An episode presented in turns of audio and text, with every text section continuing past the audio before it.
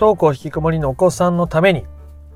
何でもしてあげたいという献身的な母親親が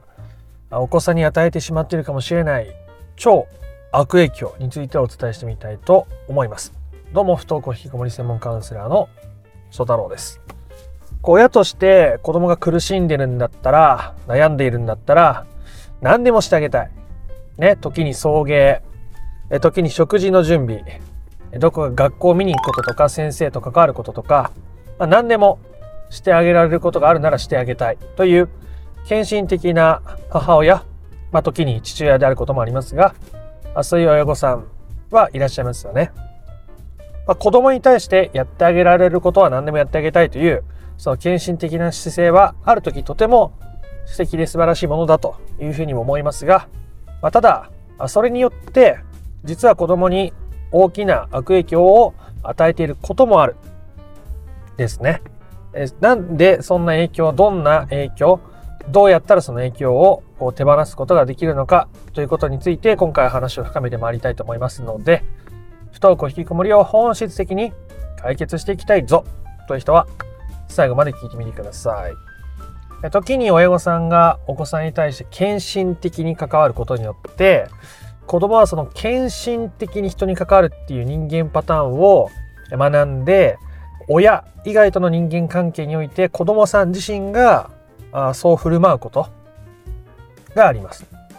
例えばで言うと学校に行ったら周りの顔色を伺って周りに合わせすぎちゃう。ね。献身的。周りに合わせる、周りの要望を聞く、周りの機嫌を取ってあげられる、時にすごく器用なお子さんが学校に疲れていけなくなるということもありますね。親御さんを見て、ね、時に親御さんを尊敬して、私もお母さんみたいに僕もお母さんみたいにとか、まあ、全く違うパターンで言えば、親御さんが全くそういう献身的ではない姿がでいることによって自分は献身的でいようっていうふうにお子さんが思うこともありますね。そして献身的な人間パターンを人間関係のパターンを子供が身につけて外で振る舞うことによって、えー、自分に多大なストレスを抱え込んでしまってえー、そうして、えー、人間関係作っていくこと継続していくことも難しい無理だと思って、え、学校に行かないといけないっていう風になるお子さんも多くいらっしゃいます。なので親御さんとして時に子供のためにだったら何でもしてあげたいというその献身的な姿がまあ言ったら歪んだ人間関係のパターンを子供に伝えることになってしまって、まあ、子供も知らず知らずのうちにそれに倣ってえ行動してしまうこと人間関係を構築してしまうことによって余計にお互い苦しくなっちゃうということが起きるわけですね。なのでその親御さんが献身的に人に関わる子供に関わるってことを僕は否定したいわけじゃなくてもしかしたらそれによってお子さんも人間関係のパターンでストレスを抱えやすくなっていることがあるので親御さんが子供のためにしてあげられることといったらま、親御さんがすごくそうして献身的に子供にかかっている部分があれば、それを手放していくことということですね。で、こう献身的に関わってしまうことによる、まあ、デメリットを他にも挙げてみたいと思うんですけども、まあ、それはどうしても自分を消耗させて関わっているから、こう見返りを求めたくなるわけですよね。私はこれだけしてあげたのになんであの人は全然気づいてくれない、分かってくれない、変わってくれないのって思ってしまいやすくなります。まあ、時に旦那さんに対して不満を抱える方も多いと思うんですけど、まあついついね、私はこれだけやってるのに、これだけ家事やってるのに、これだけね、いろんなことやってるのに、子供のことだって不登校のことこれだけ勉強してるのに、なんであの旦那分かって、あの旦那分かってくれないんだみたいになっちゃうと、まあ、旦那さんとなかなかいい関係になれないじゃないですか。そうすると、まあ、不登校引きこもりの問題もなかなかに難しくなるということがあるので、えー、そこまでもうね、やりすぎちゃってるですね。頑張りすぎちゃってるです。もうそれが当たり前になりすぎてて、自分が献身的に関わっているとか、自分をすり減らしているっていう感覚すら麻痺しちゃってる人もいらっしゃいます。ですが、まあ、自分のことをやっぱり大切にしないと、自分の大切なものをやっぱり大切にできないと。子供のことを大切にできないということになってしまうので、えー、献身的な人間関係のパターンを手放していくということですね。相手に見返りを求めたり相手に変化を求めたり苦しくなってしまうからです。ね。アンパンマンって、えー、自分の頭をこうちぎってカバオくんとか困ってる人たちに食べさせてあげるじゃないですか。すごい献身的だと思いません？でアンパンマンも、えー、自分の頭をちぎると消耗するわけですよね。頭ちぎった途端もうバイキンマンに勝てなくなるじゃないですかいつも。ただアンパンマンがいつも最終的にバイキンマンに勝てる、まあ、ほとんどの理由はなんだかんだジャムおじさんとバタコさんとチーズがあのアンパンマン号みたいなやつで飛んできてアンパンマンの顔を新品にピカーンって変えてバイキンマンぶっ飛ばして終わるっていう、まあ、そういう流れがあると思うんですけどほとんどの親御さんはそのあ親御さんがアンパンマンだとしたらこう頭をちぎって子供にあげると。で献身的に関わると。でも自分の頭を元通りにしないこう頭が欠けた状態でずっと過ごしたりとかさらに子供にこうそれを分け与えようとするともらう側ももうしんどいし苦しくなってくるんですね。カバオくもさすがにアンパンマンが顔半分になって、えー、もっと食べていいよとかって言ってきたらえアンパンマンもういいよってなると思うんですよね。ももういいもういいって、まあ、それでもそれでもそれでもって関わりすぎることが時にすごく問題を難しくしてしまうこともあるので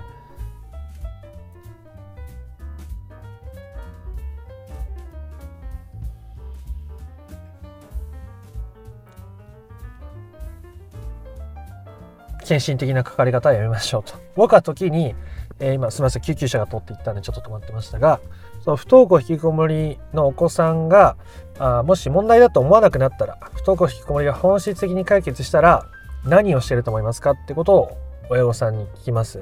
まあ、カウンセリングを受けていただく方には必ず聞くようにしていてで友達とランチ行ってるかなとか一人でゆっくりマッサージ受けに行ってるかなとか何か新しい習い事始めてるかなとか子供のことはもう気にならなくなったら仕事また始めてるかもしれないです。っていう方もいらっしゃる。でそれを今からできる範囲でやりましょう。っていうことを言うわけです。でそれは親御さんいろいろ理由がありますがお一つ大きな理由としては親御さんがこう自分にエネルギーを取り戻すために必要だからですね。子供のことばっか考えて家にいて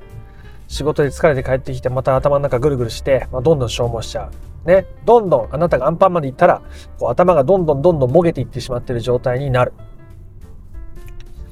で、えー、アニメのアンパンマンだったらジャムおじさんやバタコさんやチーズがアンパンマンの新しい頭を届けてくれるので元気100倍元通りになってフルパワーで生活ができるわけですが、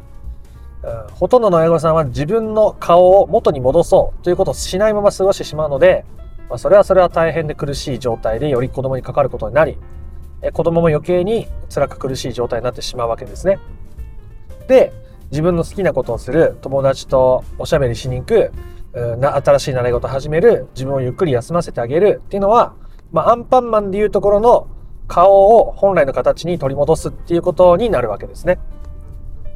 すると、まあ、もしあなたがね、親御さんが子供に何かしようと思った時に、今までと同じことをするのに、見返りを求めずに自分を消耗させずに関われるっていう部分もあると思いますし他には子供と自分との境界線をしっかり保ってこれ以上頭上げたら無理もう空も飛べなくなっちゃうよっていう状況だったら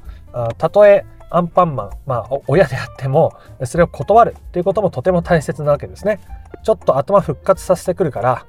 復活したらやれるけど今は無理みたいなことが言えるってことが大切ですね。アンパンマンのシチュエーションでそういうことはほとんどないですけど、えー、そういうことはとても大切になるわけです。その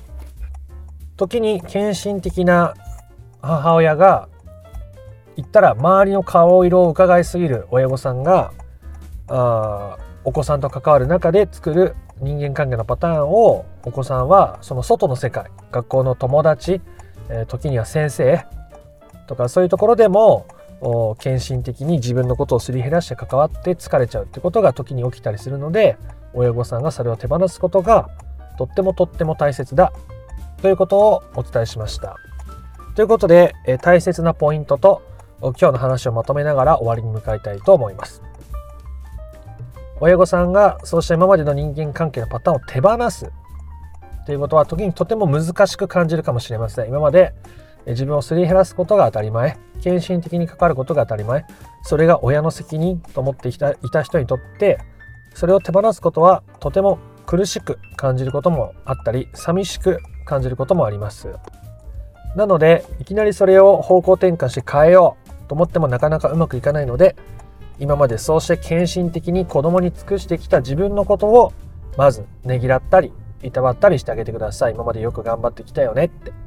えー、一生懸命やってきたよねって子供のためを思ってって一生懸命頑張ったよねって、えー、自分のことをしっかりいたわったりねぎらったりしてあげることがとても大切になるはずです。そして、えー、さらにもっと自分のことを気にして大切にして生きてもいいんだよって周りの顔色ばっかり伺わなくてもいいんだよって伺っちゃうのは、ね、周りのことを思ってとか今までの自分の生き方上致しかなか致し方なかったと思うところもあるし、まあ、それはそれでとても一生懸命頑張っていたと思うと。ただあなたが、あまあ、自分に言ってるんですけどね。あなたがあ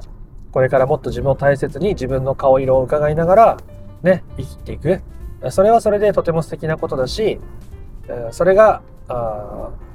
ね、自分を大切にするっていうことだったらとっても素晴らしいことだと思うよみたいなことを自分に言ってあげる、まあ、そういう自分に許可を与えてあげることになるわけですがそうした中でちょっとずつ自分のことを優先してみる。ね、いきなり完全に自分のことを優先するってことはなかなか難しいと思います。僕は無理です。時にクライアントさんからあすごい些細なことなんですけどあこういうところ例えば食事の準備をする時に、えーちょっと今はできないからあと10分待ってねって言えたんですとか、最近あるクライアントさんからは、漫画の本を子供に買ってくれと言われたと。前だったら学校も行ってないし別にいらないんじゃないとか言っちゃいそうだったけど、えその時はいろいろやった後だったんで、えー、まあ私も読むかもしれないし、だったらいいよって言って変えたって言っていました。すごい些細なことだって言ってましたけど、めちゃめちゃ大切な一歩だと思います。まあ、実際にそうやって僕はフィードバックしましたが、僕も最初自分がどうしたいか自分のことがわからなくなっていた時に最初にやった初めの一歩はお昼ご飯に買うおにぎりを自分の好きな具材を値段を見ずに買うということでした。めちゃくちゃ些細だと思うんですけどでも大切な一歩だったなって今でも思い返す時があります。ね。僕はシーチキンマヨネーズが大好きなんですがあまあ安いですし、まあ、シーチキンマヨネーズ好きだしそれでいいと思ってたんですよね。でもいよいよ自分が何したいのかどうしたいのか本当に分からなくなっちゃってて何なんだろうってこうすごい息苦しさを感じていた時に本当はね別に値段関係なくなんか銀鮭買ってもいいしなんか牛肉しぐれのやつ買ってもいいし何でもよかったわけですよね。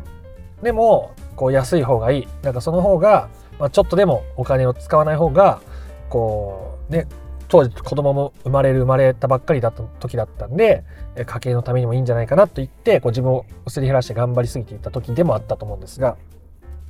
そんな小さな一歩でもいいんです。それを積み重ねていくこととかちょっとずつ新しい一歩を踏み出していくことによってあなたは自分のことを尊重すること献身的な自分をいい意味で手放すことができていくわけです。アンパンマンで言ったら顔が元通りに戻っていくわけです。そうすると子供も自分の顔をすり減らさなくていいんだ。ね。時に相手に何かを与えることは大切だけども、だからといって自分が無理して顔半分にしてまで何かすることはないんだなっていうことを必要な時に気づいて、また歩み出しやすくなるわけですね。本当に親御さんが自分の元気を取り戻したり、不安や焦りを手放して過ごしていく中で、